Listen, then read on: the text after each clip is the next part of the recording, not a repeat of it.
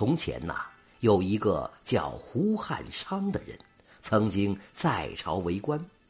那个时候啊，他是位高权重，乘肥马，衣轻裘，连家中的婢女都尊贵的像千金小姐。后来呀，他因为得罪了同僚而遭到弹劾。所幸皇帝念他当年护驾有功，并没有抄没家产，只是将他降为了庶民。从此，胡汉昌家道中落，树倒猢狲散，举家沦落到靠变卖家产过日子。啊，尽管如此，他仍然每日锦衣玉食，贪恋杯中之物，全然不顾妻儿。这一天呐。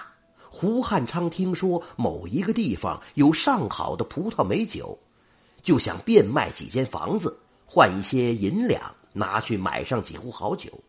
不料等他换好衣服出来的时候，发现放在桌子上的银两不见了。他一时火起，抄起木棍将一旁玩耍的独子胡玉成狠狠的打了一顿。可怜呐，这小胡玉成才十岁，被打得皮开肉绽，昏死了过去。这个时候，他的妻子从外边匆匆赶回，见状抱起儿子，嚎啕大哭。胡汉昌又问妻子是否拿了银两，妻子看了他一眼，就走进了卧房。胡汉昌等了半天不见妻子出来，就到卧室去找，却发现妻子已经悬梁自尽了。妻子的死犹如当头一棒，胡汉昌顾不得查问银两的下落，又变卖了十几间房子埋葬了妻子。谁知道儿子的棒伤又严重了，他只得又变卖房产筹钱给孩子治病。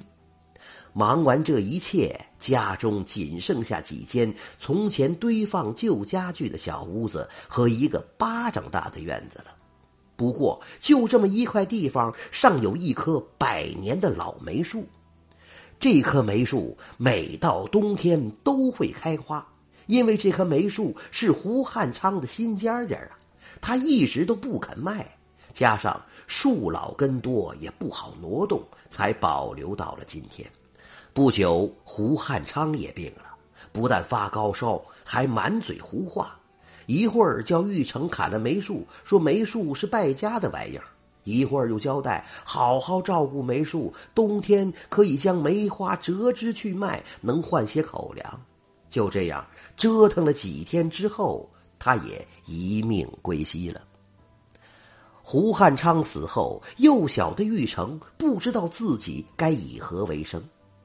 奇怪的是，每天早晚都有人给他送来饭菜，却从不见送饭的人。七年的时间从不间断。穿的方面，夏天热可以少穿，冬天冷了梅花也开了，他便折一些梅花去集市卖，换些衣裳被褥御寒。冬天的某一天。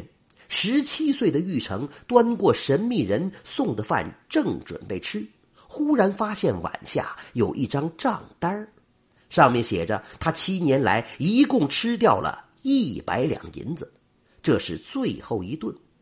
账单后面则写着：“本人当年偷偷拿走你父亲的银两，本意是想提醒他不要败家，不料因此害你失去了母亲，深表歉意。”为了赎罪，七年来我用这笔钱养育了你。现在钱已花完，你已长大，可以自立了。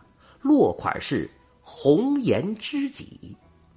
红颜知己，谁是红颜知己呀？玉成怎么想也想不明白。